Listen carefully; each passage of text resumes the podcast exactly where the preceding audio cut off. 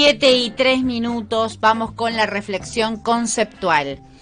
Anoche, sobre la medianoche, leo un tuit del periodista Gino Biglianco. Dice, dice, cuenta que María Eugenia Vidal estaba en América 24 y le cuenta a Novarecio, en modo cándida, que se reunió con una vecina que con la indemnización abrió un centro de estética.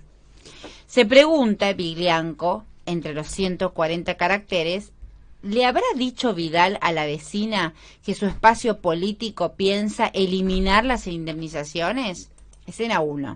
Vidal diciendo Cándida que se reunió con una vecina que con la indemnización abrió un centro de estética y esta pregunta pertinente del periodista Biglianco, Gino Biglianco. ¿Le habrá dicho Vidal a la vecina que su espacio político piensa eliminar las indemnizaciones? Escena 2. Expert también escribe en un tuit por el 12 de octubre, los seres humanos normales, SIC, festejamos como toda la vida el Día de la Raza. Y eso no tiene nada de racista. Y arremete, los simios drogados kirchneristas no sabemos qué engendro lingüístico festejarán, dijo expert, candidato, ¿no? Ley, ya sabemos, extrema derecha, vocifera ante su auditorio creyendo que ruge. Vamos a quemar el Banco Central. Y Maslatón, de la lista de ley, por televisión dice, yo soy de derecha, yo soy la derecha. Vox no es la ultraderecha. ley no, tampoco. Los monopolios no existen. Somos liberales. La riqueza no está concentrada y a mi lado la reta es de izquierda. Lisérgico, lo de Maslatón contándote estas tres escenas, no espero tu indignación. O sea, no te indignes, no te metas bajo las sábanas. Propongo, con estos ejemplos, que reflexionemos analíticamente sobre las condiciones y posibilidades de circulación de, de discursos desembosadamente, abiertamente de derecha. Acá en la Argentina, antes de Macri, estas expresiones se escondían. No era tan habitual en los discursos públicos de la política el reconocimiento expreso a la pertenencia neoliberal. Recuerdo una entrevista sobre Promediando el Macrismo en la que González Fraga me negaba que el macrismo fuera neoliberal. Muy gracioso. A nivel planetario ocurre algo parecido. Es probable que la pandemia y la crisis económica que generó haya dejado al descubierto la ruptura del pacto civilizatorio logrado después de la Segunda Guerra Mundial. Hace tiempo que esos acuerdos por una humanidad mejor se rompieron. Lo que también dejó en evidencia esta crisis pandémica es que está claro que hay un aumento del discurso de derecha con un nivel desembosado y de sinceramiento respecto a lo que las derechas y los poderes concentrados hacen y pueden generar. Ajuste, reformas laborales, eliminación de indemnizaciones. Es, sin ir más lejos, la propuesta que plantea el Fondo Monetario Internacional. ¿Habrá algún acuerdo bueno con el fondo? ¿Es posible un buen acuerdo con el fondo? Me atrevo a aventurar, ningún acuerdo será bueno.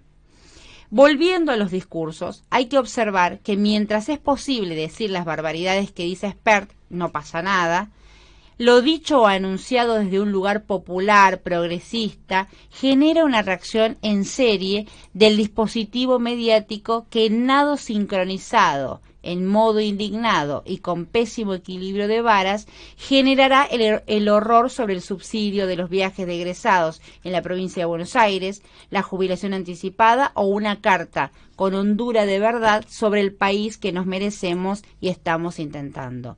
Son distintas varas, distintas medidas. Entonces, esta derecha desembosada dice lo que quiere y no pasa nada, y los planteos que vienen de un lado más progresista, con tono popular o distributivo, etcétera, o la explicación de anuncios como, insisto, el subsidio por los viajes de egresado en la provincia de Buenos Aires, genera esta reacción en serie del dispositivo mediático.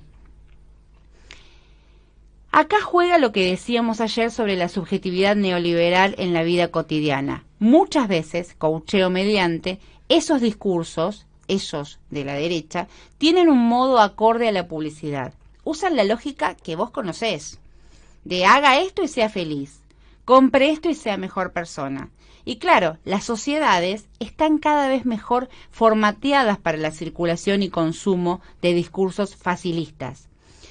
Ahí es donde la derecha gana terreno. El marco les es afín, porque proponen soluciones mágicas y rápidas, que obviamente son mentirosas, y le quitan espacio a los discursos y a los planteos que necesitan cierta explicación, cierta aclaración y cierto tiempo. Por ejemplo, explicar en qué sectores se está produciendo la reactivación, cómo se genera más empleo, por qué la política pública es importante, cómo impacta la falta de quórum en leyes que aportan mejoras, cuál es el camino para lograr el buen vivir. Ellos esgrimen, por el contrario, palabras, frases claves, la platita, dólar blue, cambio, siete diputados de ser Venezuela, cinco senadores para dejar atrás a Cristina. Concentración mediática, algoritmos mediantes, porciones decisivas de una sociedad colonizada en términos publicitarios, la cuestión se vuelve casi dilemática. Tal vez por eso el asesor catalán, de cara al 17 de octubre y a las elecciones de noviembre, pidió fundamentalmente dos cosas que no haya actos partidarios y que el Frente de Todos sea aperturista en términos de representación partidaria y no quede solo cerrado sobre el peronismo. Para mí, humildemente lo digo, esa estrategia es un error que no resuelve el antagonismo, porque los antagonismos no pueden ser resueltos, se acciona sobre ellos, mas no es posible disolverlos. Ahora, si hablamos de esos sectores del electorado detrás de los que siempre corremos, tal vez habría que proponerles narrativa, épica, mística y relato. Son palabras que pueden entrar también en los algoritmos, pero las encontraremos mejor, más efectivas, si recordamos que la fortaleza del campo popular está en el territorio. Si recordamos que la fortaleza del campo popular está en el territorio. Un dato final. El 17 de octubre, a las 16 horas, por el no pago a la deuda, en Plaza de Mayo, marchan las madres. No escuchan, no hacen lo que yo hice hoy a la tarde. Irme a tomar café con Samantha, que es una mujer que me escribió por Instagram para decirme, me puse un centro de estética, trabajé 20 años, usé la indemnización para ponerme un centro de estética porque soy masajista y porque soy maquilladora y porque sé hacer uñas y vino el 19 y perdí todo. Y estoy buscando trabajo desde ese día. No, escuchan y me dice, no quiero un plan, no quiero una jubilación anticipada, quiero trabajar. La García, desde bien temprano con el vértigo amoroso de la verdad. La García, AM750.